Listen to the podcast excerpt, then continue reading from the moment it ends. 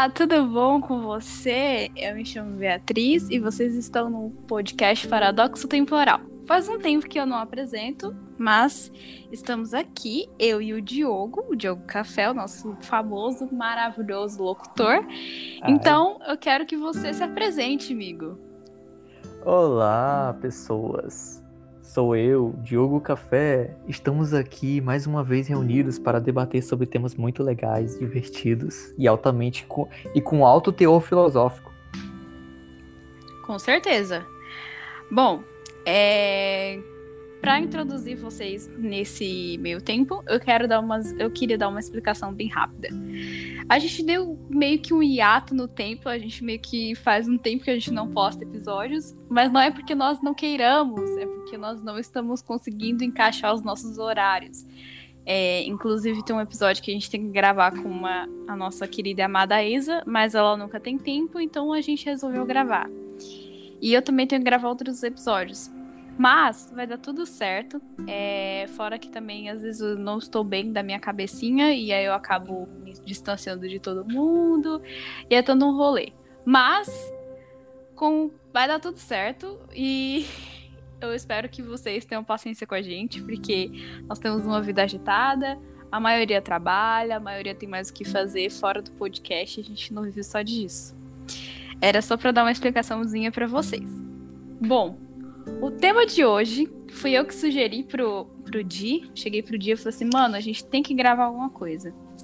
E aí ele, ah, mas o que, que a gente vai gravar? E aí, do nada, literalmente do nada, gente, eu peguei e falei assim, ah, vamos gravar sobre a arte de envelhecer. Aí ele, caralho, tá aí, gostei. Eu falei na zoeira, sabe? Porque eu, eu pensei nesse nome assim, mas eu falei assim, não, acho que ele não vai topar.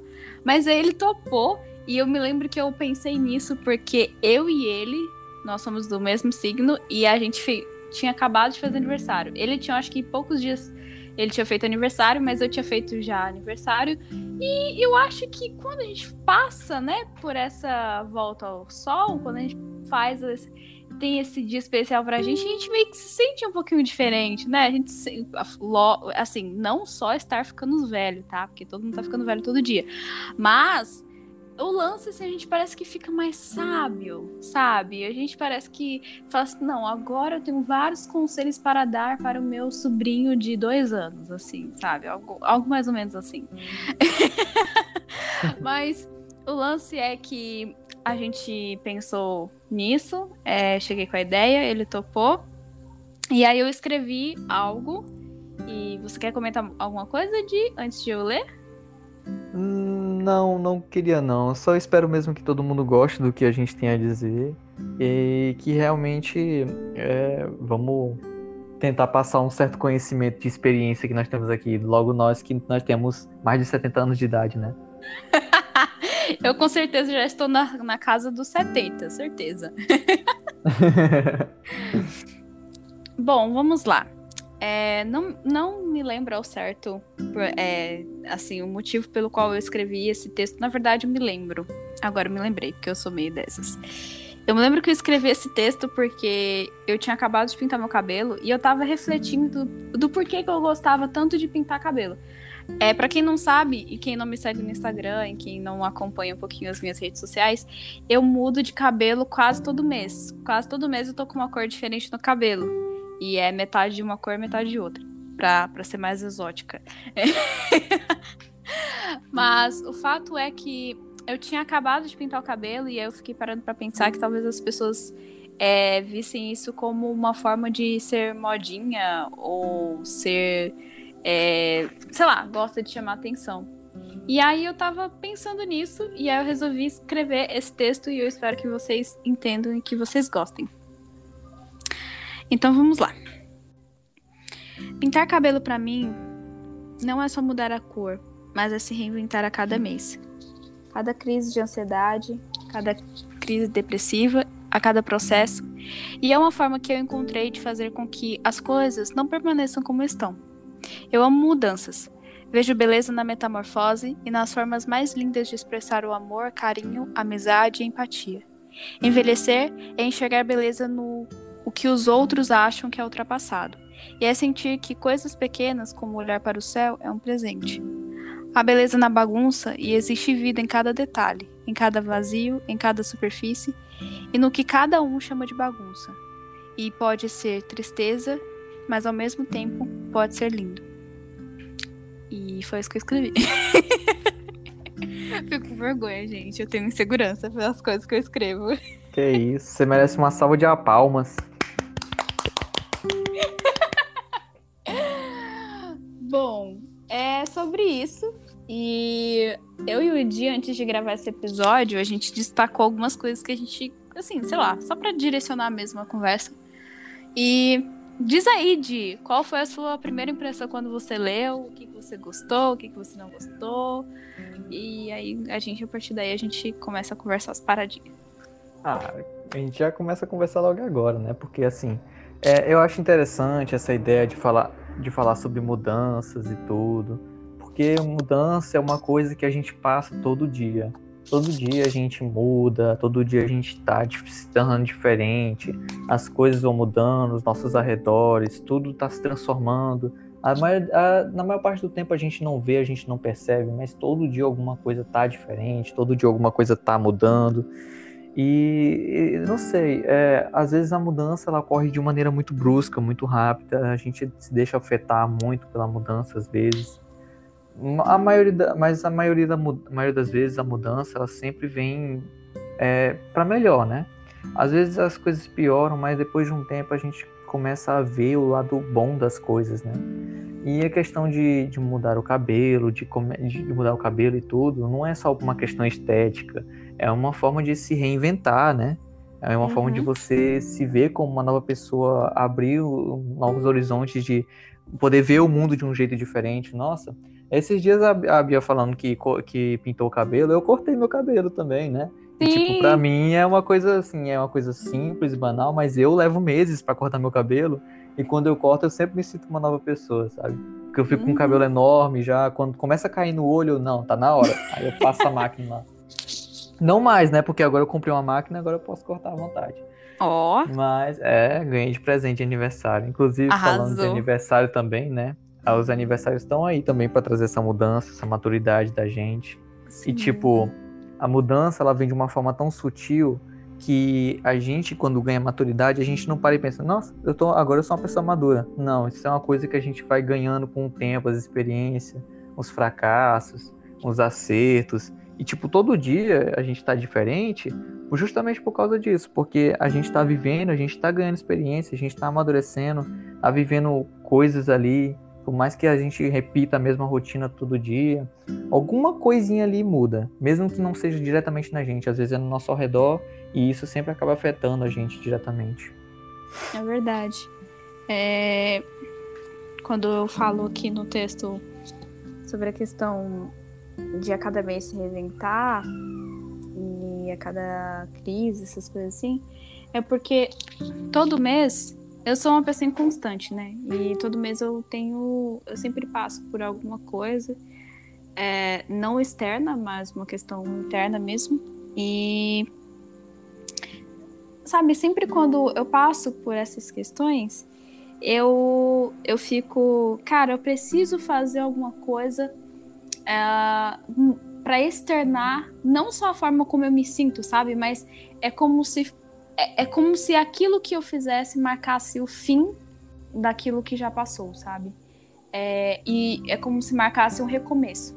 Então, todo mês, quando acaba, ou quando, ou quando o cabelo já, já vai desbotando, é, ali eu percebo que o tempo ele é constante, ele é linear, e, e eu percebo nessas pequenas coisas que aquilo que eu passei, ele, aquilo não é para sempre, sabe? Aquilo é só uma fase e que quando eu pintar novamente vai ser uma outra fase, vai ser um outro momento, vai ser um, um, um outro é, sentimento, sabe? E, e, é assim com, com, as minhas com as minhas tatuagens também, porque para quem não sabe eu também tenho.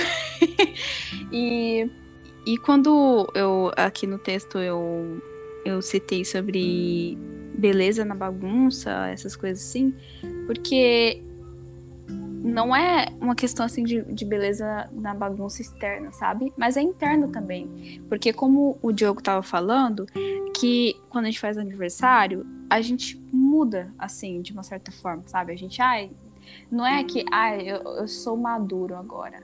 Não, mas é porque a gente começa a enxergar o mundo de uma forma muito diferente. Mas não porque, não porque a gente quer, sabe? Mas é porque é, a vida nos força a ser assim, sabe? A vida nos, nos força a, a, a nos obriga a enxergar as coisas de um modo muito diferente. E, e como o Di falou, pelas situações que a gente vive, não só no dia a dia, sabe, mas do que ocorreu ao longo da nossa jornada mesmo de vida, sabe?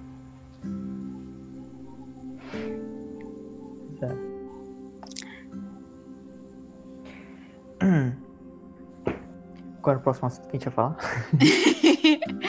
é, era porque eu tava achando que você tinha alguma coisa pra falar, mas então eu vou continuar falando. Não, pode continuar. É, e também tem uma parte do, do, do, meu texto que eu achei muito legal também, é que quando eu falo sobre a questão do envelhecer, né? Que, que envelhecer é enxergar beleza no que, no que os outros acham ultrapassado. E é sentir que coisas pequenas como olhar para o céu é um presente. Porque de fato é isso, sabe? De fato é, se eviden é, evidencia isso quando a gente vai envelhecendo é, na verdade, quando a gente passa por muitos problemas, quando a gente vive no caos, assim, não só interior como externo mesmo, tipo, dentro de casa, ou, ou, ou as coisas externas nos afetam de uma forma tão intensa que a gente acha que a gente tá no inferno, literalmente. No inferno psicológico e externo também.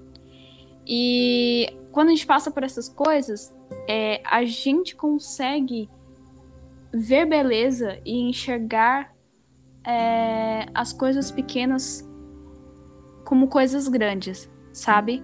Por exemplo, eu. Eu me lembro de diversas vezes quando eu voltava da minha psicóloga, quando eu ia, uh, o caminho todo eu olhava para os prédios, porque eu tinha pensamentos suicidas. E quando eu saía do consultório, quando eu voltava, né, porque eu voltava a pé, eu olhava para as árvores eu olhava para o sol, eu olhava para o céu de uma forma muito diferente.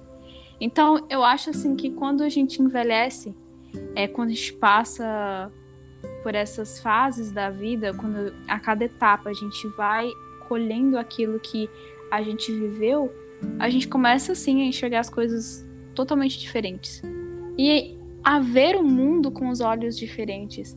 Tipo, por exemplo, uh, coisas que você se via-se sendo uma pessoa preconceituosa, você acaba tendo uma visão diferente quando você começa a envelhecer.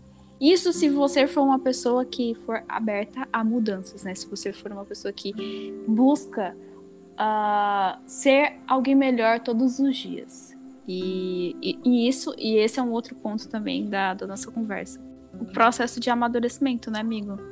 Uhum. E das situações da vida. E uma coisa que Assim, como foi para você assim o seu processo de amadurecimento? Tudo bem que você está amadurecendo ainda, porque nós somos jovens, é, apesar de sermos velhos certeza. espiritualmente.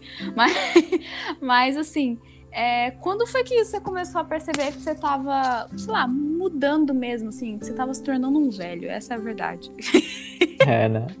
A gente tem um espírito de velho, né? Eu e você. Com certeza, velho. Não, sério, eu tenho muito espírito de velho. Apesar de é ser uma pessoa muito divertida, que gosta de rolê, essas coisas assim, mas o meu espírito mesmo é de velho.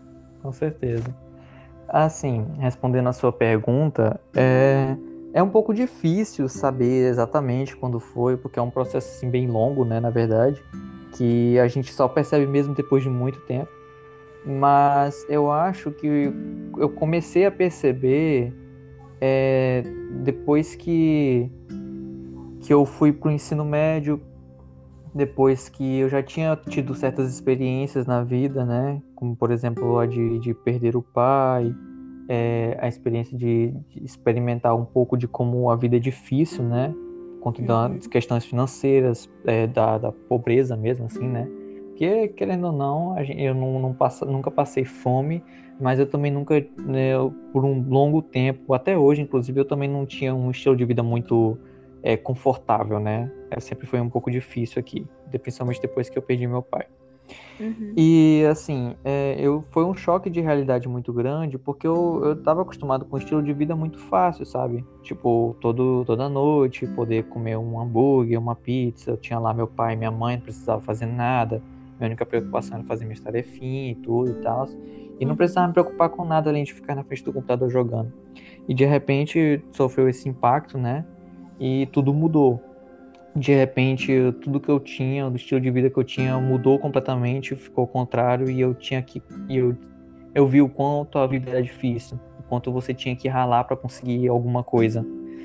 E quando eu fui para o ensino médio, eu já tinha passado a experiência de escola particular e tal, e eu via a diferença. Eu já tinha sofrido bullying, é, eu já tinha passado por umas perrengues, né, umas situações difíceis. Uhum. E aí, quando eu cheguei no, no ensino médio, é, eu via assim um pessoal que era um pouco mais imaturo, né? Digamos assim. Na época, quando eu entrei, eu também era, mas eu já tinha uma certa, uma certa, eu já tinha minha mente se formando, minha mente já estava se formando a partir daquele ponto. Uhum. E eu comecei a perceber o quão velho eu estava ficando, acho que já a partir do, do segundo ano, já indo lá por quando eu tinha meus 15 para 16 anos comecei a perceber que eu estava ficando velho quando de repente é, os meus assuntos com os meus amigos deixou de ser coisas banais, tipo coisas só sobre jogos e filmes, e passou-se uhum. a ser questionamentos sobre a vida, sobre como as coisas realmente eram, sobre como a sociedade funcionava eu comecei a perceber que eu estava começando a amadurecer quando eu parei de me importar com coisas pequenas e banais e passei a me preocupar com coisas que pareciam que realmente eram importantes. Uhum. Sobre como a questão da vida, das interações humanas, questões de relacionamento principalmente. E, e eu, fui, eu comecei a realmente me sentir velho no dia em que eu me via dando conselhos para meus amigos sobre qualquer coisa que fosse.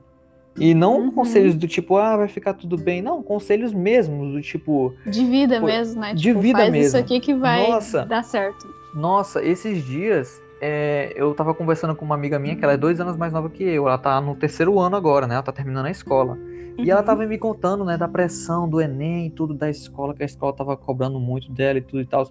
Aí eu cheguei para ela e falei assim, cara.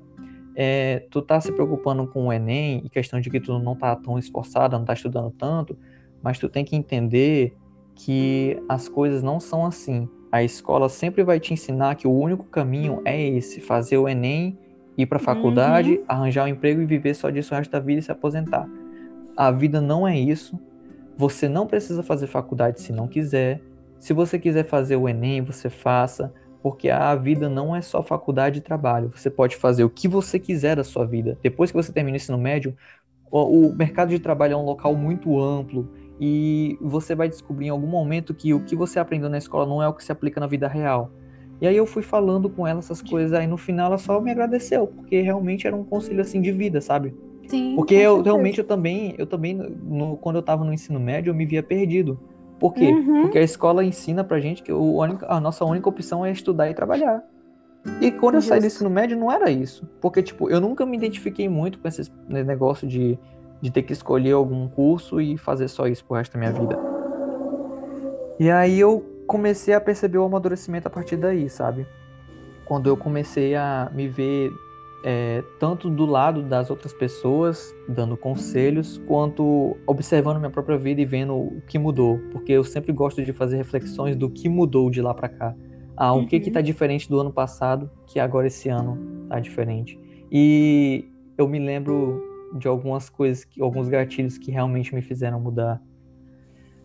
Mas eu vou deixar falar isso mais para frente. Bom, é, do que você falou aí, caraca, eu lembrei de muita coisa. Sabe, quando você falou do conselho que você deu, velho, eu queria ter tido, na verdade, na verdade eu queria ter tido alguém que chegasse para mim e falasse assim, olha, não é só isso, sabe? Porque eu teria, eu teria sofrido muito menos, tá ligado? Tipo. Com certeza. Eu teria, é, eu teria um pouquinho mais de sanidade mental, porque o que eu sofri. Eu odeio o Enem, tá? Só diga-se de passagem, eu odeio o Enem. Toda vez que eu. É sério, toda vez que eu penso em Enem, toda vez que eu falo de Enem, me dá uma ansiedade desgraçada e aí eu fico mal, entendeu? Porque eu não passei. É, e mano. Porque, tipo, é uma merda É, porque, tipo assim, a, a, escola e os professores e todo mundo fica enfiando na nossa cabeça esse negócio de ficar fazendo faculdade para trabalhar, ser alguém na vida, sendo que você não precisa ter um diploma para ser alguém na vida. Justo. Eu queria é. saber disso antes, tá ligado? Porque eu também uhum. tenho um sofrimento. Justo. E, assim, fora, fora que nessa época do ensino médio, né, não é só uma pressão sua, assim, que você bota em cima de ti. Tem a pressão familiar também. Mas, assim, eu, ninguém nunca, nunca me cobrou nada, assim, sabe? É, mas tinham pessoas na minha família que tinham uma expectativa sobre mim, assim, que infelizmente eu não conseguia atender essas expectativas e me causava ansiedade e eu ficava na deprê, entendeu? E era até uma coisa que, que eu tava falando com o Di antes de a gente gravar, que eu ia falar que é, que eu ia perguntar para ele qual foi a virada de chave dele, sabe? Do, do, da questão do amadurecimento. Mas como ele já respondeu, eu vou falar da minha. Que o meu processo foi que, é como eu disse para vocês, eu faço desde mais nova, mais ou menos desde os 17, dos 18, eu faço terapia. Eu parei um ano por causa da pandemia, né? Infelizmente. Mas estou voltando agora em junho, se tudo der certo. E eu fazia terapia para tratar essa ansiedade que eu sentia. Nossa, o processo de Enem eu sofri pra caralho. Porque é, eu, é, como algumas pessoas que são mais próximas minhas sabem, passei por vários problemas familiares. E esses problemas familiares não favoreciam muito meu psicológico. E eu só queria passar no Enem e ir para a universidade para passar mais tempo na universidade do que em casa. Era esse meu objetivo de vida real, assim. Fora que eu queria também trabalhar, assim, todo, todo aquele trâmite é, que todo mundo coloca na sua cabeça que você tem que seguir aquilo para você ser feliz. Porque o lance não é só você ser alguém na vida, o lance é você ser feliz. Como se você tivesse um trabalho, como se, se você algum dia tivesse um trabalho foda, uh, tivesse alguém, se você fosse casado, se você tivesse filho, se você tivesse aquilo e o caralho, se você, você aí sim você obteria felicidade e mais ou menos dentro do budismo você atingiria o nirvana, que é o, o estado de felicidade. Tipo, é o estado de felicidade absurdo que ninguém te tira a sua paz e você está extremamente feliz. Quando na verdade as coisas não são bem assim. E aí com o tempo você vai descobrindo que as coisas não são isso. E aí na terapia eu tive que tratar toda essa, uh, essa questão que colocaram dentro da minha cabeça desde pequena e, e, eu lembro que eu sofria muito com essa questão de atender as expectativas das pessoas. E eu lembro que em uma das sessões que eu é, tive com a minha psicóloga, eu chorava muito. E eu falei sobre isso, o quanto eu sofria com isso, que eu me sentia culpada por não atender as expectativas das pessoas. Por eu não ser uma filha perfeita, por eu não ser uma por eu não por eu não ser, sei lá, a prima perfeita, sabe, que não comete erros, que não tem é, ou seja, ao mesmo tempo em que eu me sentia culpada por eu não atender as expectativas, eu me sentia presa por eu não ser quem eu era, por eu não por eu não me dar a oportunidade e nem me darem a oportunidade de eu ser quem eu era e me aceitarem por isso, entendeu? Ou seja, um rolê muito complicado. Mas eu lembro que em uma das sessões que foi a minha virada de chave mesmo, foi quando ela, ela virou para mim e falou assim: Bia, mas você é capaz de atender as expectativas das pessoas? E aí eu lembro que eu respondi: Não. Ela falou, e ela, e ela simplesmente deu as mãos e olhou para mim assim, tipo, tá aí a resposta, sabe? E aí eu lembro que, caralho, eu voltei assim da psicóloga, eu, mano, sabe? tipo assim, pensando. Voltou, já voltou diferente já. Sim, sabe? E aí eu lembro que uh, depois dessa essa sessão, eu fiz uma listinha de perguntas que eu queria fazer para ela sobre, sobre quem eu era, sabe? E eu virei para ela e falei assim: eu preciso de descobrir quem eu sou. E eu quero que você me ajude nisso. E o meu processo de autoconhecimento a partir disso foi bem transtorno, um pouquinho transtorno, bem, bem complicado. Mas o lance é que amadurecer é, não é do dia para noite. Amadurecer não é uma coisa fácil Porque muitas vezes a gente não quer aceitar que a gente precisa mudar algo. Porque eu acho que, sabe, de, eu acho que só o lance de a gente em algum momento pensar assim, nossa, eu preciso mudar isso, causa medo. Porque realmente causa medo, né? Assim, sei lá, a gente precisa, sei lá, mudar de casa, é, mudar de cidade, mudar de estado, mudar de país. Já pensou? Nossa, isso causa muito medo. Porque o novo não deveria nos, no, nos dar medo, assim, sabe? Mas ele causa muito medo. E aí a gente fica preso nisso e esse, esse pensamento de que a vida tem que ser você ir para escola, você termina o ensino fundamental, você faz o ensino fundamental 2 e aí você passa para o ensino médio e aí depois do ensino médio você vai para a universidade e depois da universidade você arranja um emprego dentro da sua área que você se formou e aí dentro da sua área você, sei lá, progride, ganha um pouquinho bem, trabalha numa empresa privada ou passa num concurso, porque aqui no Piauí tem muita essa cultura, né, de passar em concurso. Passa em concurso, é, sei lá, se torna alguém foda na vida casa, tem os seus filhos ali, é, morre de trabalhar e se aposenta, viaja e espera a morte chegar, tá ligado? É esse o estilo de vida que nos ensinaram. Né? E aí, tipo, quando, quando, é, quando você chega assim na fase adulta, né? Porque é, teoricamente a gente tá envelhecendo e tá ficando mais velho, né? Essa é a teoria, ou melhor, essa é a realidade. então, quando a gente chega na fase adulta, a gente enxerga que as coisas não são assim. E é, você quer comentar alguma coisa, Edi? Sim, na verdade eu tenho algumas coisas para refrisar do que você falou e eu tenho alguns questionamentos para fazer depois também, seguindo uhum. na sequência do que você disse que tipo assim, é, eu também tive alguns momentos chave assim, que eu falei que eu ia falar, né? Agora eu vou dizer. Uhum. Que assim, eu me lembro que porque toda mudança dói. Toda mudança, querendo ou não, dói, é algo realmente doloroso, porque você precisa realmente se destruir, se despedaçar para poder se reconstruir. É... E tipo assim, uma, um dos momentos que eu. Assim, tem dois momentos que eu consigo me lembrar de cabeça, assim, pensando rápido que é um deles era quando eu era mais novo assim, quando eu tinha mais ou menos meus 13 para 14 anos.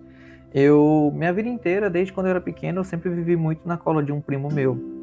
E tipo, tudo tudo na vida eu fazia por causa dele, porque tipo, eu era muito amigo dele e basicamente eu vivia minha vida assim, quase como se eu, eu dependesse da aprovação dele.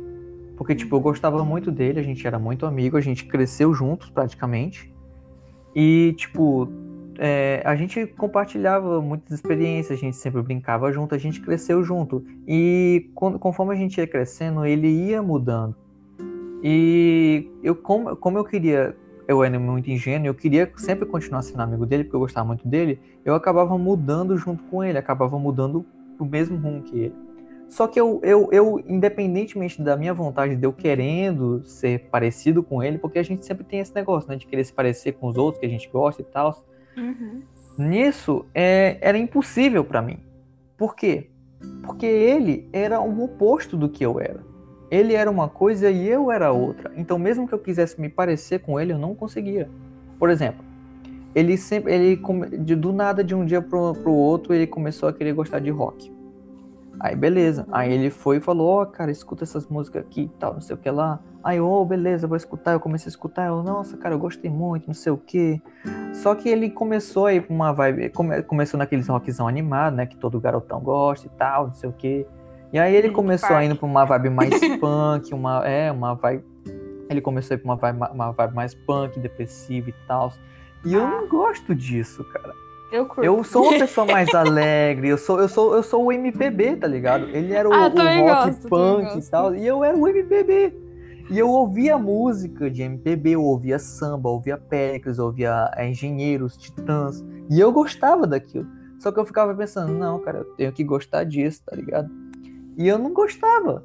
E eu não uhum. gostava. Eu, eu, às vezes, me peguei forçado a tentar gostar de coisas que ele gostava pra gente ter assunto para conversar. Porque ele ficava mudando e eu queria mudar junto com ele. Só que eu não era ele. E, e, tipo, eu vivia, na, eu vivia na sombra dele praticamente. E isso mudou quando eu conheci o Victor, a Jasmine e o Enzo, porque eu comecei a viver minha própria vida. E chegou num ponto onde a, a, ele já tinha mudado tanto que a gente já não era mais é, conhecidos. Ele era outra pessoa e eu era outra pessoa. E aí, é, tipo, por conta dessas mudanças, ele meio que foi se afastando de todo mundo e eu me vi obrigado a fazer uma escolha. Eu queria ser igual a ele ou eu queria ser eu? E de repente eu, eu, eu, eu me peguei pensando e eu, a resposta já estava óbvia. Eu não sou ele. Eu não posso ser ele e eu nunca vou ser ele. Eu sou eu e ninguém mais. Então, eu tenho que então eu tenho que gostar daquilo que me agrada, eu tenho que fazer aquilo que eu quero. Às vezes eu fazia coisas que eu não queria para tentar agradar outras pessoas, não só ele, mas também outras pessoas.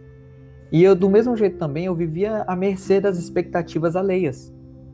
Porque eu era tolo, eu era inocente, eu queria agradar os outros. E aí, quando eu descobri, quando veio à minha cabeça que eu não tinha que depend, depender da expectativa dos outros, que eu, a única que minha única obrigação era ser eu mesmo, eu me peguei sendo uma pessoa mais liberta, livre. Por quê? Porque eu podia, porque eu de repente descobri, cara, eu posso, eu posso vestir a roupa que eu quiser, eu posso escutar a música que eu quiser, eu posso andar com quem eu quiser, eu posso ir aonde eu quiser. Eu não sou obrigado a ficar dependendo das expectativas dos outros. Eu não preciso fazer o curso que, que meus pais, meus avós querem. Eu não preciso gostar das coisas que meus amigos gostam. Eu posso ser, eles podem ter os gostos dele, eu posso ter os meus. E isso foi uma virada para mim. Quando eu descobri que eu podia ser eu mesmo e mesmo assim eu podia ter amigos ao meu redor. E é libertador você saber que você pode ser você mesmo, né? Como a, própria Beatriz falou. Às vezes, às vezes a gente demora a perceber. E conforme a gente vai envelhecendo, a gente percebe isso. Outro ponto de, de virada para mim, também muito importante, foi com relação ao trabalho em si.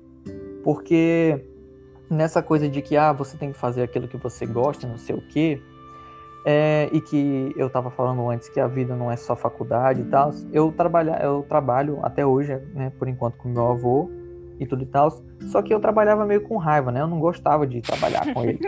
é, eu já chegava logo puto, eu acordava de manhã puto, eu droga, trabalhar de novo, inferno, caralho. Aí, tipo, teve um dia que eu não sei porquê, mas eu tava com muita raiva, eu tava muito zangado, eu queria ir pra casa e tudo e tal. Aí teve uma hora que eu, eu sem querer derrubei as coisas lá, tudo que eu joguei as coisas assim meio de qualquer jeito, e eu fez um barulhão da porra, fez tipo pá. Aí o meu avô virou assim pra mim e perguntou assim: "Você trabalha com raiva?" Aí eu olhei assim para ele, aí ele: "Não, tu trabalha com raiva?" Aí eu: "Não." já meio com raiva, sabe? Não.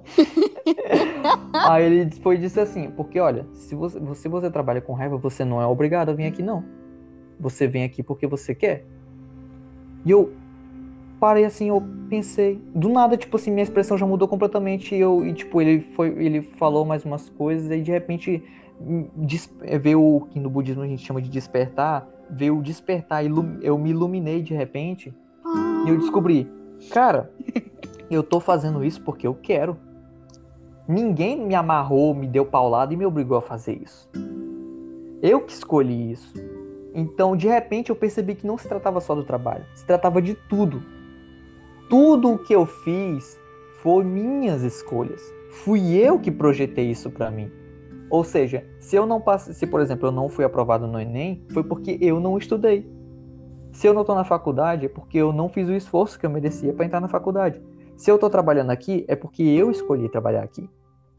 Se eu tenho se a minha vida tá desse jeito foi porque eu escolhi assim. Foram minhas escolhas que me levaram a estar aqui. Não foi ninguém. Não foi A, não foi B, não foi fulano, não foi ciclano. Não foi por causa disso que não tinha nada a ver, não foi Deus, não foi nada. Fui eu. Eu criei essa vida. Se eu tenho poucos amigos foi porque eu criei essa vida para mim. E isso foi muito importante para mim porque me fez eu perceber que tudo que acontecia na minha vida era culpa minha e somente minha e que a gente não tem que ter esse negócio de ego inflado de dizer que de apontar o dedo para dizer que a culpa é dele ou dela, dizer que foi Deus que quis assim, não sei o que. Não. Foi você e só você. E a vida que eu tenho hoje foi a vida que eu escolhi ter para mim. E esse foi outro ponto de virada para mim. Inclusive, remete aos questionamentos que eu ia fazer, que são assim, cara. A maioria das pessoas, elas projetam na nossa cabeça uma ideia de que pra gente ser feliz, a gente tem que ter sucesso. E como é que define, e como é que essas pessoas definem sucesso? Carreira, estudo, trabalho e família. É Bens isso. materiais também. Bens materiais. E, cara, é, inclusive isso é uma coisa irônica. Porque, tipo, a Beatriz falou do estado do Nirvana e tal, mas, Bia, eu não sei se tu sabe, o Nirvana é um estado temporário. Ele Sério? não é permanente. Ele não, Não, é um estado eu tô permanente. ligada, mas o que eu quis dizer foi nesse sentido mesmo. Entendeu? Pois é. De- de Não, aí é que tá, aí é que tá a graça. Felicidade é um sentimento. É um Justo. sentimento como a tristeza, a raiva. É um sentimento.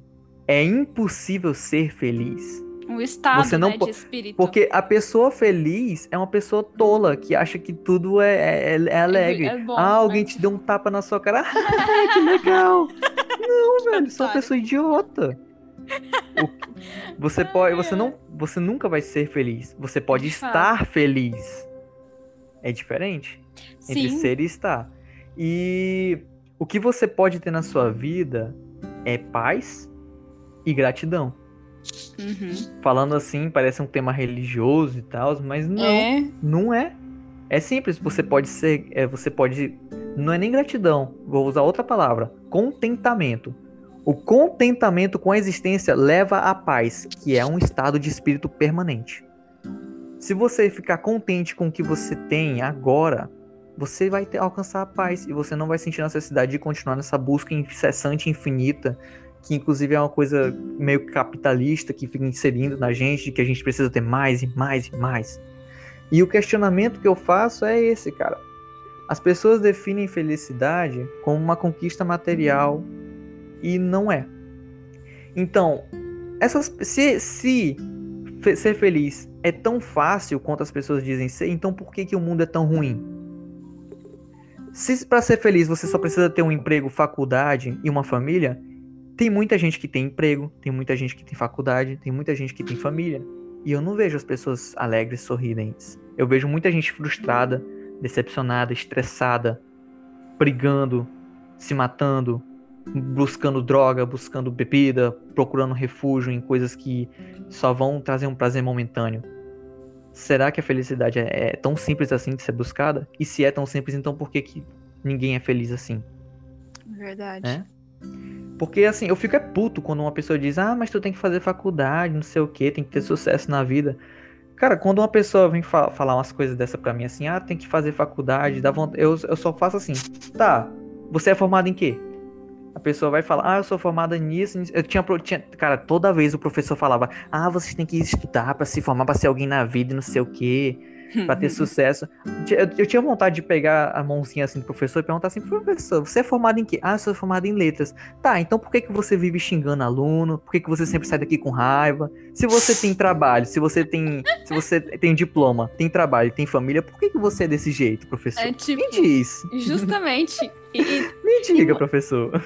sim, nossa, total, velho. Eu, eu- literalmente aqui eu tô recebendo conhecimento, vai. Só pode falando. De, É, pode falando aí que eu tô só aqui recebendo a, a sua sabedoria. Pois é, cara. E tipo assim, e se a pessoa falar, e se eu chegar, por exemplo, é, eu, minha família inteira sempre fica falando pra todo mundo que a gente tem que estudar e tal. A família sempre diz isso. Mas você chega pro pai e pra mãe e pergunta assim, tá, você é formado em quê? Né? Sua Uhum. mãe, sei lá, seu, seu pai diz, ah, você tem que estudar pra se formar, pra trabalhar, pra ser alguém na vida. Tá, papai, você é formado em quê? Aí, às vezes, a maioria dos pais não tem informação. Infelizmente, essa é a realidade do Brasil. Uhum. Então, você vai receber conselhos de uma pessoa que nunca, que nunca construiu. Você vai receber conselhos construtivos de alguém que nunca construiu nada? Porque se ser feliz é tão fácil, então vá lá, vá ser feliz então. Se você tá dizendo pra mim que é só, só estudar, entrar na faculdade e trabalhar, então vá estudar, trabalhar e fazer, fazer o que você quiser. Se isso vai te deixar Uhum. feliz. Mas em vez, em vez disso, você quer projetar a sua ideia de felicidade em mim. E eu vou viver uma vida frustrada, decepcionada, porque eu vou tentar, eu vou viver em busca disso, dessa tal felicidade que me ensinaram, sendo que ela não existe. Então você vai viver uma vida frustrada, você vai viver estressado, você vai viver triste. Por quê? Porque você vai tentar atender uma expectativa irreal. Você vai buscar felicidade é, nos bens materiais. Você, a maioria das pessoas acha que para ser feliz, ah, eu só eu vou ser feliz. Ah, se eu tivesse um celular novo, eu seria tão feliz. Uhum, ah, se eu tivesse um isso, iPhone cara. X Pro Ultra Mega High Tech, eu seria tão mais feliz. Tipo, Aí a pessoa vai, consegue o celular, ela consegue guardar dinheiro e compra o celular. Aí na hora que ela compra o celular já lança um novo. E aí, você tá feliz? Não tá.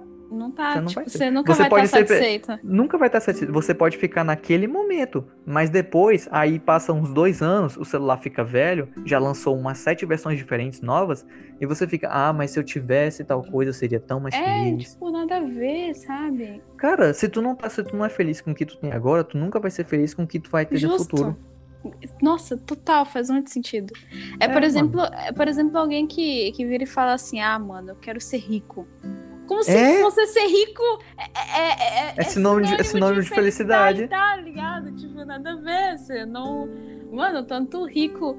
E, tipo, e, e- e sinônimo também de que ser rico é uma coisa fácil, né? Tipo, caralho, Nossa. você ter uma empresa. Não, Aff, é, não, velho, eu sou não, muito. é tipo, eu acho muito engraçado, é uma das coisas que eu mais achava engraçado no ensino médio, já no terceiro ano, eu já tinha essa mentalidade no terceiro ano, que você perguntava pra qualquer aluno, qualquer aluno assim, que é, o que a pessoa queria no futuro, não sei o que, qual era o plano dela, não sei o que, e todo mundo sempre tinha com um papo assim, ah, eu quero ser rico, ou então o pessoal ficava do nada, você nem perguntava, o pessoal falava, ah, quando eu for rico, não sei o que, aí dá vontade de mano. perguntar assim, você vai ser rico como? Aí, ah, eu vou estudar, vou me formar, ah, mano, Ah, tá. Ah, tu tá. nunca vai beleza. ser rico É, tipo, trabalhando tá pros outros 12 horas por dia. Justo.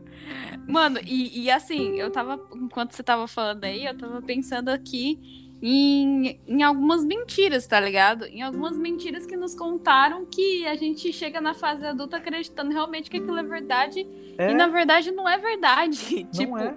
por exemplo, é, quando eu era criança, eu literalmente olhava para os adultos e eu achava que eles, os adultos, eram sinônimo de sabedoria, sabe?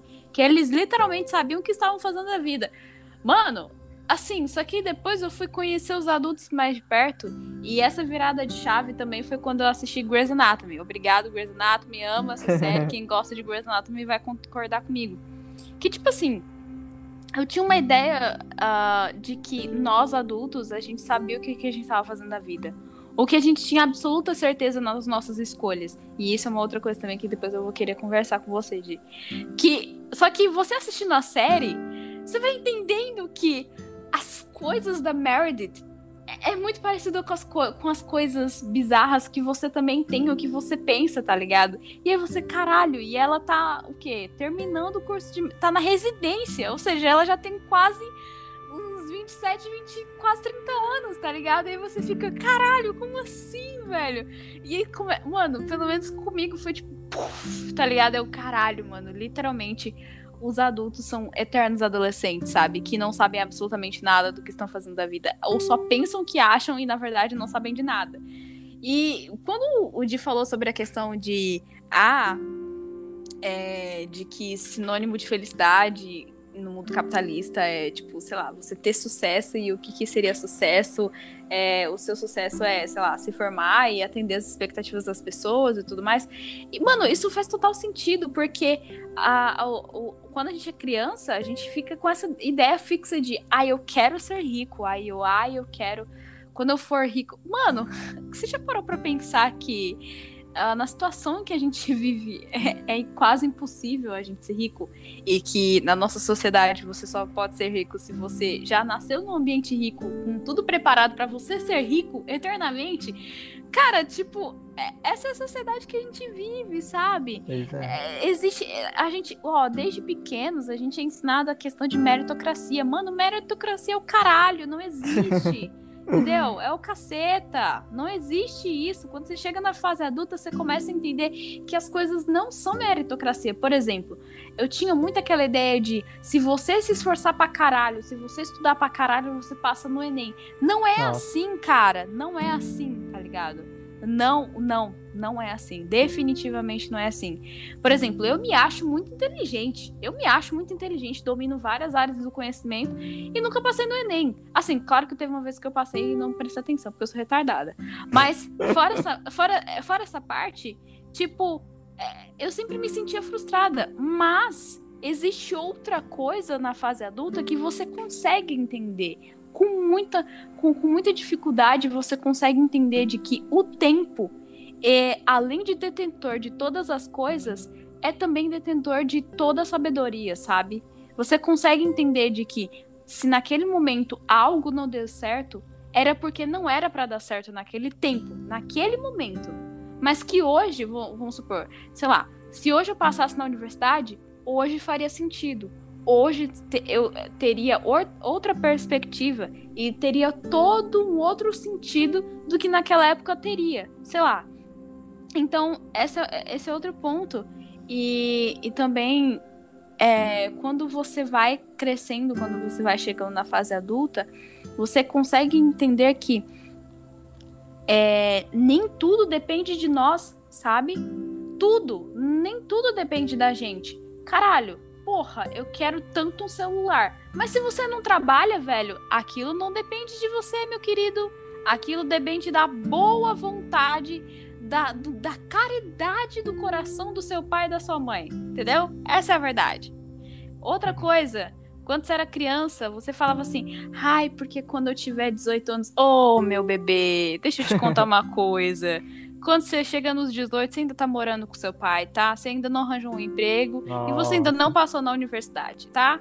Essa é, é, eu sinto que você vai chorar quando eu falar isso, mas essa é a verdade. Ou oh, pior, Bia, pior é que eu achava que quando eu tivesse 20 anos eu já estaria morando sozinho, já teria carro. Nossa, cara, tipo. Não, teria velho. carro, morando sozinho e tal. É, tá ligado? Você viaja na, na maionese quando você eu coisa. Eu tô morando com a minha mãe, eu não tenho nada. Eu tô lutando Ju... um computador pra mim. Justo, tá ligado? Essa é a coisa esse é o rolê, sabe? Uhum. Mano, sei lá, quando você tem 20 anos, você ainda tá morando com seus pais. Hoje, atualmente, você eu não ainda não construiu com... sua vida. É, tipo, sei lá, a, a, a, ideia capitalista que você que, que as pessoas colocam na sua cabeça é de que, sei lá, você entra na universidade com 17, com no máximo 20 anos você já tá formado, uns 21. Mas, querido, se você passar pra federal, bebê, é você entrar e você não saber quando é que você vai sair de lá, entendeu? Mas bota aí na ficha aí uns 25, uns 26 anos pra você sair de lá. Tá, beleza. Vamos supor que você saia com uns 25, 26 anos. Onde é que você tá morando? Em que trabalho que você tá fazendo mesmo, assim? No que, que você tá trabalhando? Onde é que você arranjou tempo? Meu querido, deixa eu te falar uma coisa. Quando você chega na fase adulta, quando você chega nos seus 20 anos, a sua única prioridade na vida é você se fuder de estudar e beber cachaça no fim de semana para você ao menos esquecer essa vida de merda que você tá vivendo. Exato. É, entendeu? Essa é, é a realidade, meu povo. Entendeu? E assim, não surtem, tá? Porque assim, quando vocês chegarem na fase adulta, mais ou menos nessa idade, ou um pouquinho depois, vocês vão entender que todo mundo é surtado. Só tá fingindo que, que não é surtado, entendeu? Que ninguém precisa de remédio e nem terapia. Só que depois você vai entender que as coisas não são assim. Mas o lance é. A gente engole tanta mentira, sabe? A gente é ensinado com tantas coisinhas que ao longo da vida, sabe? Eu, pelo menos, assim, eu tenho essa mentalidade desde muito nova, porque eu fui obrigada a ser uma pessoa mais é, amadurecida com muito novinha, com uns 12 anos, então já tinha essa visão de mundo há séculos, mas que as pessoas não entendiam. E assim, outra coisa também que, que eu achei que você achei muito interessante quando você falou questão de uh, assumir as coisas, sabe? De parar de vitimismo. Ai, gente, olha, sinceramente, se você for pra vida adulta com esse, desse pensamento tipo, ai, não, as coisas não são, não eram para ser assim. Oh, meu Deus. Gente, pelo amor de Deus, para com essa porra dessa viadagem, tá? Quando você chega na vida adulta, no mínimo, no mínimo, no mínimo, você tem que assumir as coisas que você faz. Então, não seja um hétero top babaca que, sei lá, faz merda e depois fala assim, ah, eu não sabia. Uai, eu, eu não tava sabendo dessa. Ou pior, Gente... ou pior, quando a uhum. pessoa diz, ah, é porque Deus quis assim. É, nossa, caralho, isso, ai, desculpa a, o meu, o meu, a minha exaltação, galera, mas é porque é um negócio que me deixa puta. Isso é uma coisa que me deixa puta num nível que eu fico, caralho, agora você vai se, literalmente se acomodar porque é assim que Deus quer. Ah, meu irmão, pelo amor de Deus, né? Pois é, inclusive assim, é, eu não tenho nada contra religiões, nem nada do tipo, como eu já falei, eu sou meio eu tenho, budista, brincando, então. não tenho, não. pois é, e tipo assim, eu não tenho nada contra religião, eu considero como uma coisa extremamente importante. O que, o que, me, o que me incomoda é o fato da mediocridade da pessoa de dizer que uma coisa é assim e vai sempre ser assim, sem se dar ao menos o esforço de tentar. A que quando uma né? pessoa diz, ah, é porque Deus quis assim, é como se ela fechasse, é como se tivesse uma porta, ela fechasse a porta, trancasse com uma chave, jogasse a chave fora e vai aceitar aquela vida pro resto para sempre, porque para ela é aquilo ali e acabou, ela não vai nem tentar. Porque você dizer isso é você decretar a sua morte. Você dizer que vai ser assim pro resto da vida. E, e eu, eu fico, assim, realmente eu fico muito triste com essas coisas. Com é, a, a- a- pensamento das pessoas. E assim, essa questão de escola, de riqueza, de, de a- dessa busca por felicidade, é um mérito que eu não vou entrar agora, porque vai tomar muito tempo. E é, o nosso podcast não é exatamente sobre isso, né? Sobre essas mentiras que ficam colocando na escola e tal. Sobre riqueza. Porque assim, você mesmo começando lá de baixo, é possível você ser rico? É. O problema é que ninguém te ensina como você faz isso. Uhum. E eu, mas eu não vou entrar nesse mérito agora. Talvez eu possa, talvez no próximo episódio, quem sabe, eu possa falar horas sobre isso. Nosso querido aqui ouve muitos É. E- economistas, gente, só pra. É. enfim, enfim, é, uma das coisas que me deixam tristes também é que o, o- esses, né, dentre todos esses conselhos, no final sempre termina do mesmo jeito, né? No final você, se- você passa a sua vida inteira se matando de estudar e trabalhar, para no final você enfim se aposentar e aí poder aproveitar a sua vida. Mas aí entra outro questionamento. Quando você tiver com seus 60 e poucos anos, você já vai estar velho, acabado. Você não vai querer saber de mais nada. E Você aí você vai como? aproveitar. Você vai aproveitar que vida? Que vida que que você eu vai se aproveitar? tá ligado? Tipo, Pois que é, mano, porque, tipo, aproveitar, velho? A vida já passou, agora é a morte. Que sobra é a morte. E, e a morte é outra coisa também que a gente vai ter que aceitar com o tempo. Olha, gente, Uhum. é, com o passar dos anos, a gente vai envelhecendo e a gente, querendo ou não, vai perdendo pessoas ao nosso redor. É muito comum isso. É, um- é uma coisa meio séria, mas que é uma coisa que tem que ser falada. Que assim, do mesmo jeito que a gente nasce, a gente vai morrer. Em algum momento da vida a gente vai morrer. E quando você vai envelhecendo, você vai ter que, você vai ter que lidar com isso em algum momento. Faz parte da sua vida. Você vai morrer algum dia. Uhum. Então, é algo assim, é algo tão inevitável, mas tão inevitável que as pessoas passam a vida inteira querendo evitar, que É, acaba se tornando um esforço tão inútil que você passa mais tempo da sua vida tentando evitar a morte do que vivendo. uhum. E aí você passa a sua Justamente. vida inteira querendo evitar a morte para no final morrer. Então, já que é algo tão inevitável, por que que você vai passar sua vida inteira fazendo algo que você detesta, fazendo algo que você odeia, para tentar agradar uma pessoa que no final não vai fazer diferença nenhuma? Uhum. Pra quê? Quando você envelhece, você percebe isso. Você vai chegar lá na frente e vai, vai, vai perceber. Eu joguei minha vida fora.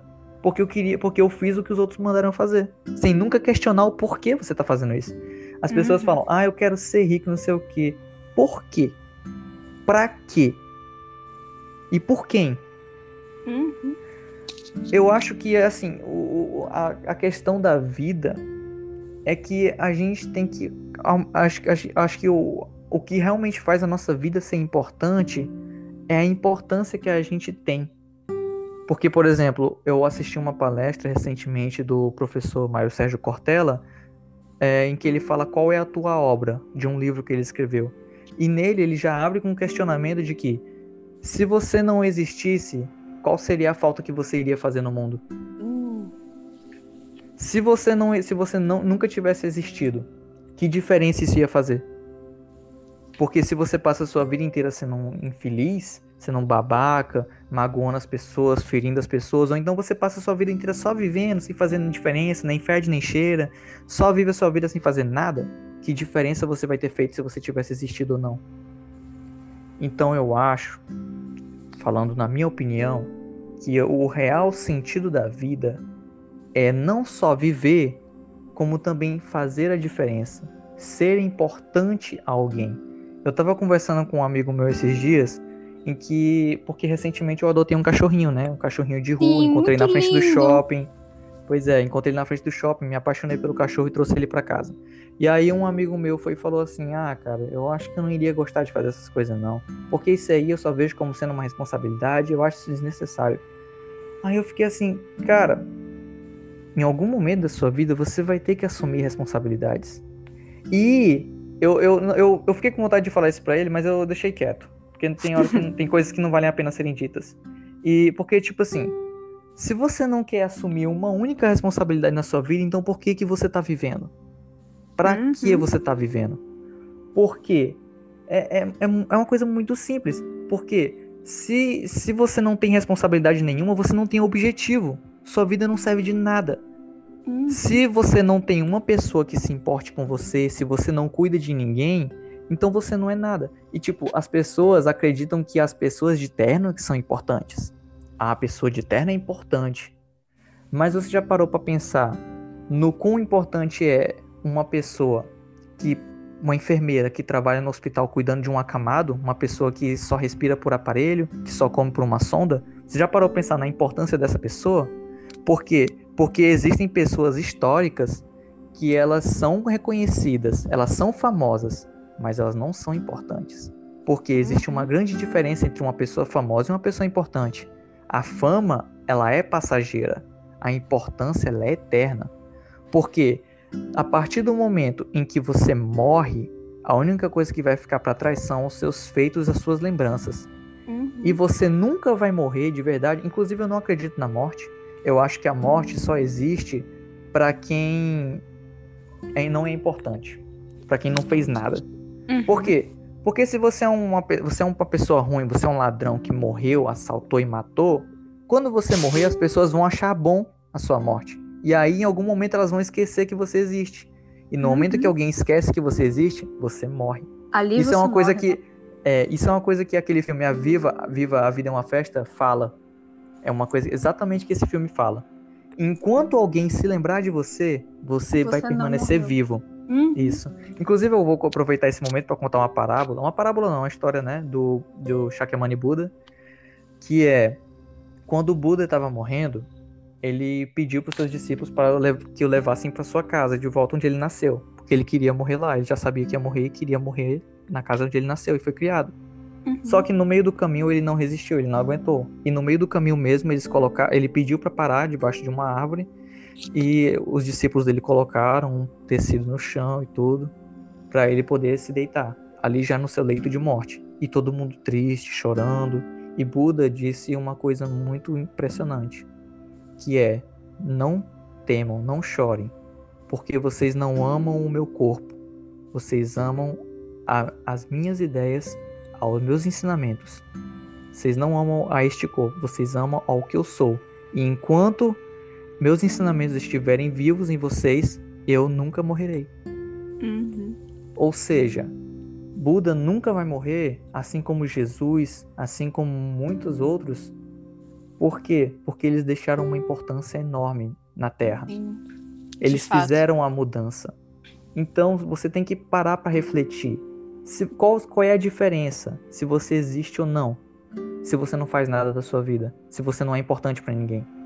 Porque a responsabilidade é o que dá objetivo, a importância é o que dá objetivo para nossa vida.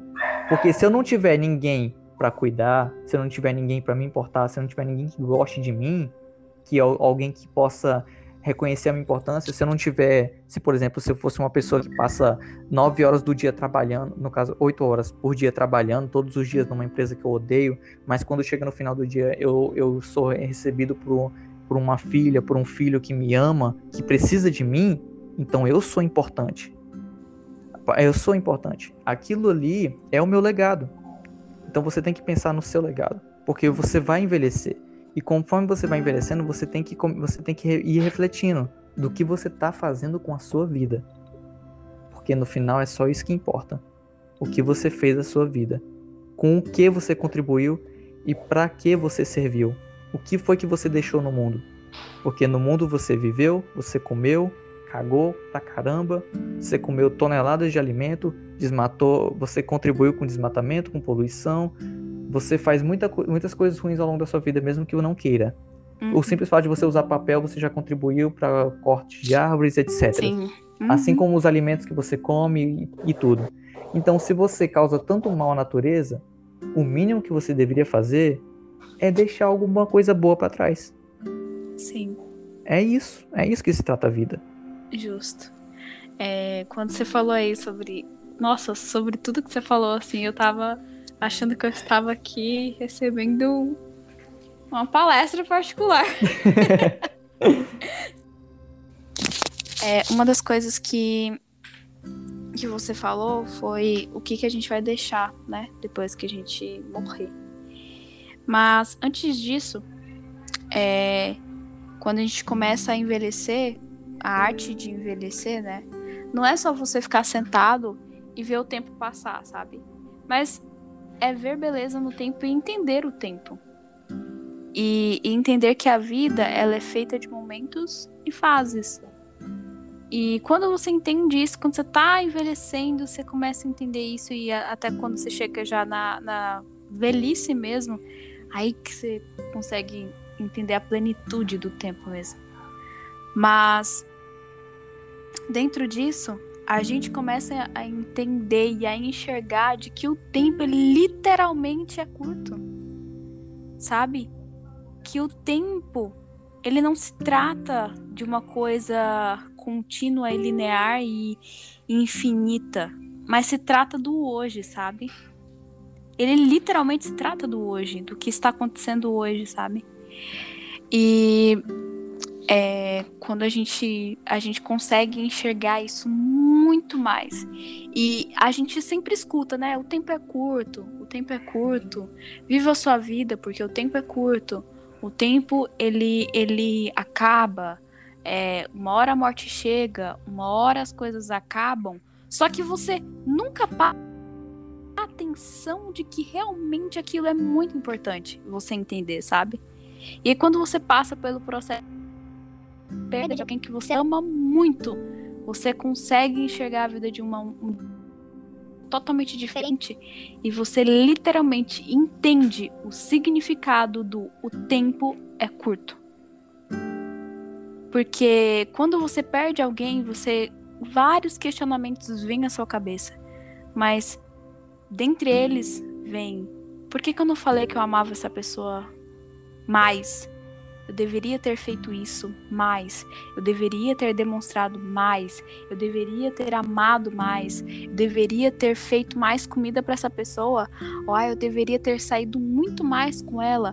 Ou ai, eu deveria ter dado mais atenção a essa pessoa. Ou ai, eu deveria ter ouvido essa pessoa. Ter escutado, ter tentado entender o que, que ela tinha para me dizer, mas que ninguém entendia, sabe?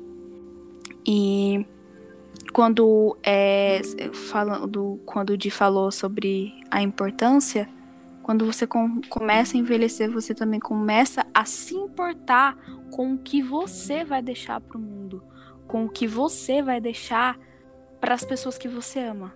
O que você vai deixar para elas? O que elas vão pensar quando elas perderem você? Ou o que que elas vão se lembrar de quando passar o nome seu na cabeça delas, ou quando passar uma imagem sua na cabeça delas. Tipo, elas vão pensar: poxa, a Bia era isso, isso, isso, isso, isso, ou elas vão pensar, tipo, nossa, minha melhor amiga morreu. Tá, mas o que que ela fez de diferente? O que que ela fez para mudar o mundo? sabe? O que, que ela fez para mudar onde ela mora, ou mudar, ou ser uma pessoa diferente? O que, que ela fez? O que, que ela era? O que, que ela representava que fazia ela ser uma pessoa tão especial ou tão diferente das outras? É, e falando de mim, depois que, que eu passei pelo processo da perda, isso se evidenciou tanto que a partir dali eu falei, cara o importante é o hoje. Então, hoje, hoje, eu, Beatriz, sou uma pessoa que eu demonstro muito o quanto eu gosto das pessoas. É muito nítido o quanto eu gosto das pessoas. Se eu não gostar delas, também é muito nítido. Ou, mas eu sou muito sincera, eu, é, eu tento. Eu tento não, eu sou a verdade. A minha vida é uma verdade. Eu entendi a minha verdade E, com, e quando você envelhece também você consegue entender a sua verdade e se descobrir e entender quem você é. E aceitar quem você é. Porque é muito difícil, às vezes, você aceitar quem você é, porque a sua vida inteira você busca pela aceitação dos outros. Mas e a sua? E o quanto você é importante para você mesmo? São essas coisas, são esses questionamentos que com o tempo você vai entendendo e você vai enxergando. E a outra coisa que você falou, de que eu achei muito importante também, foi é, já de um, de um diálogo passado, foi que você falou sobre a questão da gratidão. E eu sinto muito isso na minha vida. É, não percam o tempo de vocês se queixando das coisas. Não percam o tempo de vocês fazendo isso. Além de ser perca de tempo, é burrice, porque as coisas não vão mudar. Elas podem mudar, não naquele momento, mas você reclamar das coisas não vai fazer com que as coisas melhorem. Pelo contrário, vai fazer com que as coisas piorem. E o sentimento de gratidão é uma coisa que você entender com o processo de envelhecer mesmo, sabe? Sempre agradeci. Mesmo quando, quando eu tava muito assim, é, perdida, muito mais perdida e muito mais lascada é, em questões familiares e questão emocional, eu sempre agradeci, sempre fui muito grata a todos os meus amigos, a todas as pessoas que passaram pela minha vida, a todas as dificuldades que eu passei, porque são essas coisas que me tornaram quem eu sou hoje. Eu acho, é, quando o Di fala sobre a questão da importância, você precisa assumir uma responsabilidade, você precisa ser algo, algo importante. Não porque importância não é você, ai, quando eu morrer a galera vai se lembrar porque eu era rico, tive uma empresa assim, ou não, não, para, tá tudo errado. Se quando você morrer as pessoas precisam se lembrar de tipo, caralho, essa pessoa vai fazer falta porque essa pessoa ajudava os pobres. Ou sei lá, era ativo em algum movimento ou tinha ideais tão lindos que ela fazia de tudo para que isso realmente se concretizasse na nossa sociedade. Ou caraca, essa pessoa tinha um estilo de vida diferente, ou essa pessoa tinha um estilo de vida legal, sabe? Admirável. O fato é, você precisa ser uma pessoa admirável. Ter algo a acrescentar na, na vida das pessoas, sabe? Você não tem que. Você não pode passar pela vida das pessoas e ser só mais um. Você precisa marcar elas de algum jeito. Sabe? E sei lá, eu acho que é por aí. Não sei se eu falei merda, mas enfim. É isso aí, é mais ou menos por aí mesmo que é o rumo que a gente quer dizer para as pessoas, né? Sim. Quer, é essa mensagem que a gente quer passar. De que, cara, lembra até a, a letra da música dos Titãs, né? Epitáfio. Sim, total! Devia tipo, ter amado é, mais. Cara, é a pura realidade. Você pega um exemplo, pronto, um exemplo 100% real. Quando você tá, se você for num hospital, for num leito de emergência, né, um leito de TI, e você vê uma pessoa que está entre a vida e a morte e a pessoa ainda está lúcida, você nunca, nunca vai ver uma pessoa implorando para um médico dizendo por favor me salva, porque eu preciso continuar minha vida pisando nas pessoas, falando mal jogando lixo na rua, é, sendo ruim com as pessoas, dando mal, maus conselhos, fazendo de tudo para ganhar dinheiro. Você nunca vai ver uma pessoa dizendo isso. Você sempre vai ver uma pessoa implorando por sua vida, dizendo: Doutor, me salva, porque eu preciso abraçar meu filho, preciso dizer para minha esposa, para minha mãe que eu a amo, preciso ver minha família outra vez, comer um churrasco. Eu preciso. sabe? É, As coisas simples, né? É, eu preciso pedir desculpas para aquela pessoa que eu magoei, para o meu irmão que eu briguei, para o meu amigo que eu fiz coisas ruins, falei mal. As, as, as, é nesse momento em que o, as, o verdadeiro, a verdadeira pessoa se revela, as verdadeiras causas, intenções da pessoa se revelam. Por quê? Porque quando a gente está entre a beira e a morte, quando, entre, a beira, entre a vida e a morte, quando a gente percebe que a nossa vida está por um fio, a gente começa a se arrepender do que a gente não fez, do que a gente não viveu.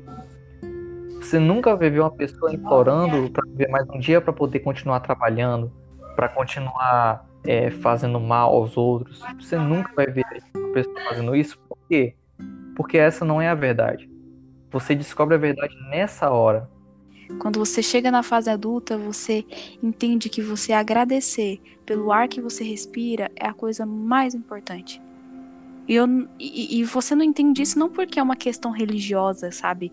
É agradecer, ah, eu preciso agradecer a Deus ou eu preciso agradecer a uma entidade, alguma coisa pelo que eu tenho. Não. O sentimento de gratidão é um, é um estado que você atinge com o empírico com as vivências mesmo. E aí você é grato pelo, pelas coisas mais simples. Você é grato por você ter uma árvore na sua casa, você é grato pelo alimento que você come, você é grato pelas pessoas que você conheceu e você entender a fluidez da vida, aí que você agradece muito mais. É, e é mais ou menos isso. E, e eu hoje já tá com duas vezes que eu escrevo, todas as vezes que eu faço aniversário. Você tira toda essa mentira que você de, tem dentro de si, que você coloca no seu rosto como uma máscara no carnaval. E você tira tudo e você revela quem você realmente é. Você é aquela pessoa arrependida que chegou lá, que brigou com todo mundo, que precisa pedir desculpa, que precisa dizer que, te, que ama alguém, porque você não fez isso, porque você não fez isso durante a sua vida. Você passou a sua vida jogando fora. E tipo, cara, essa é uma coisa que, querendo ou não, não importa quantas vezes você escute, você pode escutar isso em qualquer lugar. Alguém dizendo para você dar valor ao que você tem, para você valorizar as pessoas, dizer que ama, aproveita o momento.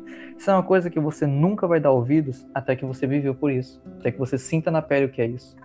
Por quê? Porque as coisas passam a ter real valor no momento que a gente perde. É uma verdade assim, que é inegável.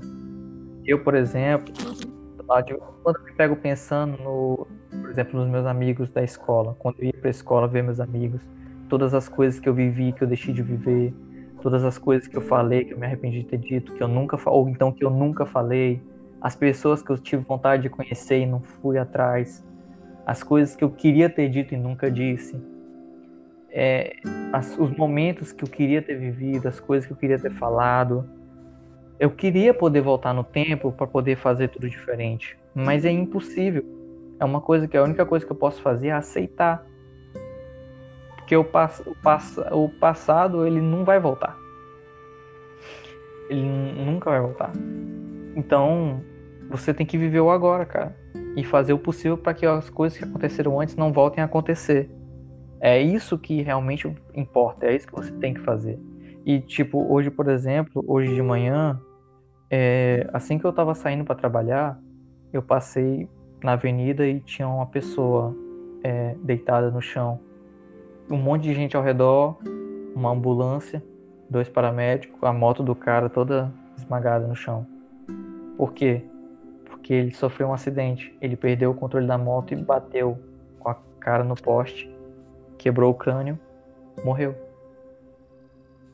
E a pessoa, eu não sei se ela estava indo trabalhar, eu não sei se ela estava saindo de uma festa, eu não sei se ela só estava mesmo andando a toda velocidade, apressado porque estava atrasado, alguma coisa assim, porque queria, porque tinha pressa de viver e queria chegar em algum lugar. E assim, a gente não, acaba não percebendo, mas a gente tem tanta pressa de viver, né? Chega a ser estranho. Por que, que tem tanta pressa para chegar nos lugares? Sendo que o que importa não é o, o destino, é sempre a caminhada. Então, tipo, a pessoa morreu. E tava lá, a família tá chorando, tava lá as pessoas lamentando, os curiosos olhando. E aí acabou. A vida da pessoa é aquilo ali. Acabou agora. Fim, ponto final. E aí você começa a se perguntar: O que, que diferença essa pessoa fez na vida dela? Você tem que começar a se perguntar isso todos os dias, cara. Se eu morrer hoje, o que foi que eu fiz? O que foi que eu deixei para trás? Se eu for morrer hoje, eu tenho que morrer com a convicção de que eu fiz o que eu tinha que fazer, que eu fiz a minha parte, que eu não vou me arrepender. Então você tem que viver sua vida pensando sempre nisso, cara, porque é inevitável. A qualquer momento, você nunca sabe qual dia vai ser o último. Então, tipo, é, é, até uma brincadeira que de vez em quando eu gosto de fazer com alguns amigos meus, né? De que, tipo, ah, é, a gente não sabia, mas aquela foi a nossa última vez que a gente estava fazendo tal coisa, não sei o que. A gente de vez em quando uhum. brinca com uma parada, que é uma parada bem séria, porque, tipo, você nunca sabe quando vai ser o seu último eu te amo para aquela pessoa. Você nunca sabe quando vai ser o seu último beijo com alguém que você ama. Você nunca sabe quando vai ser o último abraço, quando, você, quando vai ser o último tchau. Às vezes você diz, ah, amanhã eu, vou te, amanhã eu te vejo. Mas o amanhã às vezes não chega. Então você tem que parar e refletir. Se, por, se, a, se você ou aquela outra pessoa for morrer hoje ou amanhã, você vai se arrepender de ter dito algo para ela? Você vai se arrepender de não ter, de não ter dito?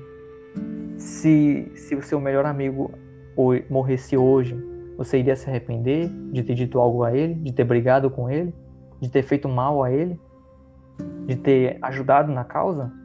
Então você tem que começar a se colocar nesse, no outro lugar da pessoa e sempre ter essa mentalidade de que algum dia isso vai acabar, de que algum dia isso vai ter fim, que algum dia vai ser a sua última vez. E se amanhã for sua última vez? Cara, se eu morresse amanhã, eu pelo menos teria a certeza de que eu fiz o que eu pude, que eu fiz o que eu tinha que fazer e que eu deixei essa mensagem aqui pro mundo. Eu fico muito feliz toda vez quando a gente vai gravar podcast, quando a gente fica com esses papos altamente filosófico, profundo e tal. passar o meu conhecimento, eu consigo passar o que eu tenho para outras pessoas. E eu fico muito feliz, porque eu penso, cara, se eu morrer amanhã, pelo menos eu deixei, eu falei o que eu queria falar. Eu falei tudo que eu queria falar e essa mensagem para as pessoas. Então, se eu morrer amanhã, eu vou deixar isso para o mundo. Esse é meu legado. E é, é isso que eu tenho em mente. É por isso que eu fico tão feliz de poder gravar podcast, fazer essas coisas. É por isso que eu fico feliz quando algum amigo vem falar comigo e eu dou altos conselhos fodas pra pessoa e não sei o quê. Porque a arte de envelhecer é você ter noção do quão a morte é inevitável e a arte de envelhecer se dá por meio de você saber aproveitar a vida, você saber o que realmente é a vida. Isso é a arte de envelhecer. Você envelhece e você aceita, você gosta. E melhor de tudo é quando você envelhece e aceita a mudança. Porque muita gente quer, muita gente quer envelhecer, quer ficar velha com a mesma mentalidade que tinha quando estava na escola, no ensino médio, quando estava na faculdade, quando tinha 14 anos de idade, com a mesma mentalidade de quinta série. Tem gente que quer passar a vida inteira com essa mesma mentalidade. E chega lá na frente a pessoa fica dizendo: "Ah, no meu tempo, ah, isso, ah, mas tudo era diferente". Porra, teu uhum. tempo já passou. O agora é o que importa. As coisas são diferentes as coisas nunca vão voltar a ser iguais. A mudança é sempre contínua, o mundo está sempre em transformação. O, o, planeta Terra não vai girar ao contrário só porque você quer. Então você tem que aceitar as mudanças, você tem que viver a sua vida e chegar lá na frente sabendo que você fez o que tinha que fazer. É isso que eu acho, é isso que eu penso e é, é, é isso, cara. Para mim viver é isso. É mudar, é... aceitar a mudança e continuar seguindo em frente. Quando você falou aí sobre transformação, né? É, eu recentemente fiz uma tatuagem e eu, quando a gente estava batendo um papo, né? Eu e o dia antes de a gente gravar, eu falei que eu ia explicar o, que, que representava para mim.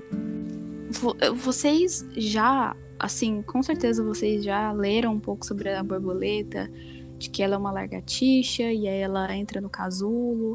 E a vida, para mim, a vida ela é uma metamorfose. Eu não sei se vocês já ouviram aquela famosa música do Raul Seixas, Eu prefiro ser uma metamorfose ambulante. E aí, tipo assim, para mim essa é minha é uma das minhas músicas favoritas. Eu prefiro ser essa metamorfose ambulante. E, tipo, essa música, ela tem um significado tão, tão lindo para mim que a borboleta ela significa para mim transformação, renovação, mudança. Mas o quanto mais cedo você entender, cara, de que você precisa perdoar as pessoas para você seguir em frente e ser feliz, literalmente ser pleno em todas em toda a sua vida, em todas as áreas da sua vida, você vai ser uma pessoa muito, muito, muito feliz. E eu não digo isso em questão é, só familiar, mas é perdoar as pessoas não é você simplesmente deletar ela das, elas da sua vida e acabou, tipo, ah, eu perdoei. Não. Às vezes é você deletar elas, elas da sua vida, mas é você se lembrar daquilo que te causava dor e você não sentir aquela dor e nem sentir raiva. É a, aquilo chegar a tal ponto de ser uma coisa indiferente para você. De que você não. Sei lá, você não sente nada com relação àquilo.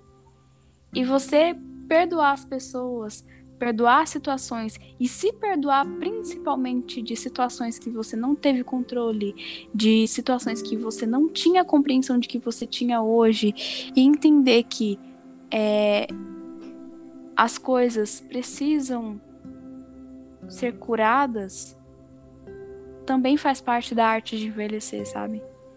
E aí você chegar, já pensou? você chegar na sua velhice ou chegar quando você tá mais velho, você ter raiva, sei lá, do seu amigo que fez uma coisa para ti quando você tava no ensino médio, esse tipo, ai, eu literalmente odeio essa pessoa, porque essa pessoa fez isso, isso, isso, isso, isso para mim, e eu odeio ela. E você continua, e você leva isso para fase adulta e você continua odiando a pessoa e às vezes você nem sabe, você nem se lembra às vezes mais por que você odeia ela, mas você literalmente odeia ela por algum motivo. Tá, mas e aí? Você vai ficar odiando por quê? Qual o sentido? Até quando? Sabe? Entenda que as pessoas não são perfeitas. Entenda que as pessoas erram. E entenda que as pessoas, além de precisarem de desculpas, de perdão, elas, você também precisa de paz. E quando você perdoa as pessoas, você consegue essa paz, assim, você se sente mais leve, sabe? Então, perdoe as pessoas e leve isso para o resto da sua vida, leve isso para todas as partes mais importantes da sua vida. Perdoe os seus pais por atitudes que eles tiveram com você que você acha que foi um absurdo. Perdoe, porque é, se você não perdoar eles, você não vai, você literalmente não vai ser uma pessoa tão feliz assim, porque algo vai estar faltando na sua vida. Perdoe seus amigos por, às vezes, quando você precisava de uma mão, eles não estiveram lá. É, perdoe tudo, sabe? Tente ser uma pessoa que perdoe as coisas, porque você vai se sentir um pouquinho mais leve. Então, esse é um conselho meu, do meu coração para você que está ouvindo. E essa é a última coisa que eu tenho para deixar, então é isso. é isso, né? Uh, minhas declarações finais também são que, tipo, é, falando sobre questão de tatuagens, tatuagem é uma cicatriz também, né? É, uhum. E eu não tenho tatuagens ainda, né? Não sei se algum dia eu vou ter. Mas eu carrego comigo algumas cicatrizes, alguns machucados, outros muito idiotas que eu mesmo causei. Inclusive eu falei para Beatriz que eu ia contar da história da minha cicatriz, que é muito idiota, mas que é muito importante para mim. Que eu vou contar logo, né? Porque eu não tenho nada a perder. Nunca sabe, né? Vai que eu vou morrer amanhã. A, a história da minha cicatriz é o seguinte: eu tenho um corte no meu dedo indicador da mão esquerda que vai de uma ponta a outra. É, sim, eu quase amputei o meu dedo indicador da mão esquerda de uma forma bem idiota, que era basicamente eu gostava de uma garota na escola, no terceiro ano, para ser mais exato. Plano 2019, eu lá com 17 anos.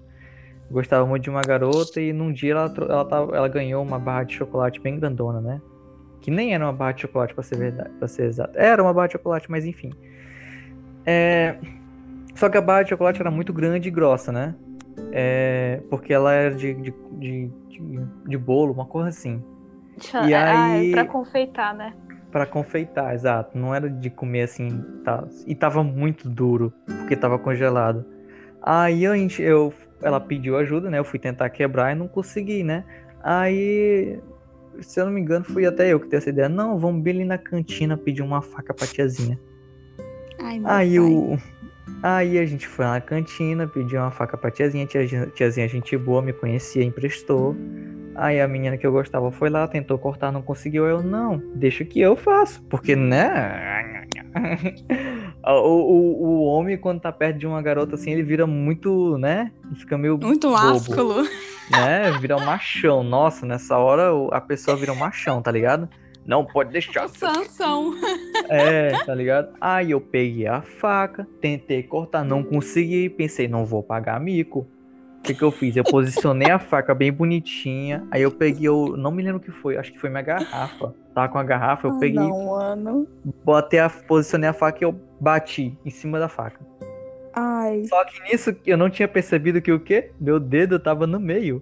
E aí, na hora ah, que não. eu bati, o chocolate quebrou no meio e a faca foi no meu dedo. Fincou. Ai, que dor, filha da puta, mano. Meu, bateu, Ai. bateu no osso. Só não cortou No- meu dedo. no- Nossa. E sangue, sangue, muito sangue, muito sangue. Eu, eu corri pra lavar e tava muito sangue, sangrando. A tiazinha ficou desesperada. A garota que eu gostava também. A minha sorte é que a garota que eu gostava, ela queria ser enfermeira. E aí já foi a primeira, Caraca, que legal. foi a primeira é, urgência dela. socorros. Primeiros socorros. Ela sabia o que fazer. Tive, a minha sorte foi isso. E um amigo dela tinha dinheiro e conseguiu comprar uns bandejos, umas coisas assim, umas paradas pra me ajudar. Minha sorte foi essa. Um tempo depois a gente começou a namorar, inclusive. Nossa, isso, ah, final, é pelo menos isso, né? Porque, porra, Eu, eu contava essa história, tipo, eu te conquistei com o meu dedo, tá ligado? Foi um sacrifício. Foi só um sacrifíciozinho. ai, que merda. E, e aí, tipo, eu peguei, nessa, nessa história eu fui pra casa mais cedo, peguei dois pontos no dedo e foi isso. E essa história é importante pra mim porque, ah, cara, porque marca na minha memória tanto a minha idiotice, porque eu nunca mais vou fazer isso de novo. nunca mais vou fazer isso de novo. E segundo, foi um momento importante da minha vida porque, enfim, por questões sentimentais, a- aquela pessoa acabou se tornando uma pessoa extremamente importante pra mim que também foi uma pessoa responsável por me trazer a mudança de, no sentido de responsabilidade. Porque eu era muito irresponsável nessa época e ela me ajudou a tomar vergonha na cara. Foi isso. é. E, tipo, eu. Maravilhoso. É impossível olhar pra minha mão e não lembrar. Então, ao invés de eu ficar com raiva por a gente ter terminado e tal, não sei o que, não, eu aceito e fico feliz por isso. Eu lembro desse momento e penso, meu Deus, cara, como eu sou idiota. Saudade. E assim, é, fazendo alusão com o que a Beatriz falou, cicatrizes a gente sempre vai acumulando um monte delas ao longo da nossa vida, algumas físicas, outras mentais, outras são completamente invisíveis que a gente nem sabe onde é que estão. A gente vai sempre vai acumulando algumas cicatrizes ao longo da nossa vida é, e muitas delas a gente a gente simplesmente tem que a gente simplesmente tem que superar. Inclusive as cicatrizes elas servem para isso, né? Pra gente ver que independente do quão feia seja a ferida, ela se cura. Uma hora a dor passa. Eu não sinto mais dor nenhuma do meu dedo. Então é um e, e isso me ajudou porque na época que a gente terminou eu senti muita dor e tristeza porque eu amava muito essa pessoa. E isso me ajudou a entender que, cara, quando eu cortei meu dedo, doeu muito, muito. Meio que eu pensei que eu fosse morrer, eu quase chorei. Eu chorei depois, mas isso não importa. Eu, Essa parte da a gente pessoa- corta. frente da pessoa que finge que é macho. Ai, que merda, viu? Aí. Pior que eu chorei na frente dela, não adiantou, eu sou patético. Eu sou, eu sou patética, essa foi ótima, amigo. Ah, amigo, chorar Pois é. é humano, chama, É, chorar faz parte. humano. Foi bom, depois ela me abraçou e eu acho que isso ajudou a gente a se aproximar. Oh, que bonitinho. Enfim, enfim. É, doeu muito, mas com o tempo melhorou, sarou. E Ah, tudo na vida é assim, cara. Toda dor é passageira. E a gente vai levando a vida e a gente sempre tem, vai passar por algumas situações ruins e tal. E a escolha da mágoa é sua. Querendo, você pode não acreditar, mas é você quem escolhe o sentimento que você carrega para sua uhum, vida. Justamente. Pessoa, eu hoje em dia não sinto absolutamente nada. E outra coisa que eu também me lembrei quando o Di tava falando aí as, as coisas filosóficas dele que eu adoro. o último, é, a última coisa que eu vou comentar e que eu vou falar. De que também faz parte da arte de envelhecer o perdão. Eu acho que o perdão, eu acho que é o estado máximo da compreensão do envelhecimento. É, eu acho que é a compreensão máxima de maturidade assim que você atinge. Porque há, existem pessoas, e é, eu digo isso que é a maioria da população talvez, mas nós, como seres humanos, como seres humanos, temos uma dificuldade muito grande de perdoar as pessoas.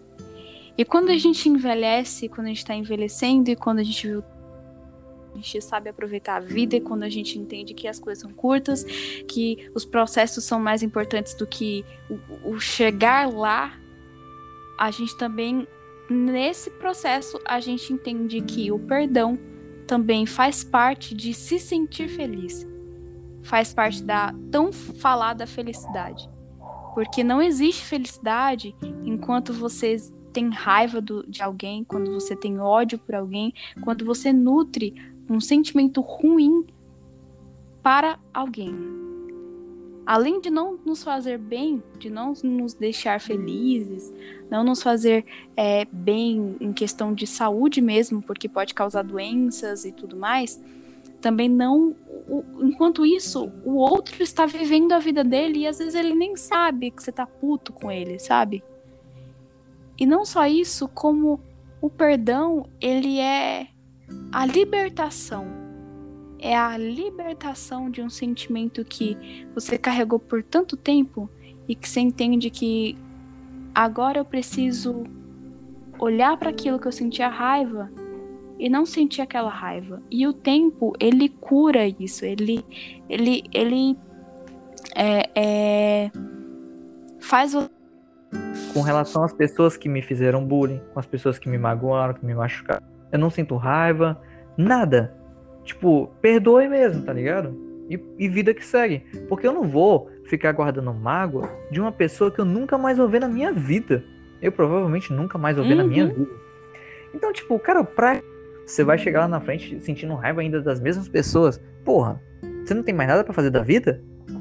né? Tipo, né? vai ganhar dinheiro, como o capitalismo fala. Vai fazer outra coisa, cara. Vai fazer outra coisa. É, vai juntar teu dinheirinho, vai ser rico. Vai, vai trabalhar oito horas por dia pra ser rico. Sei lá. É, isso é mesmo. E, tipo, cara, você escolhe os sentimentos que você, que você leva consigo. É, é assim, cara.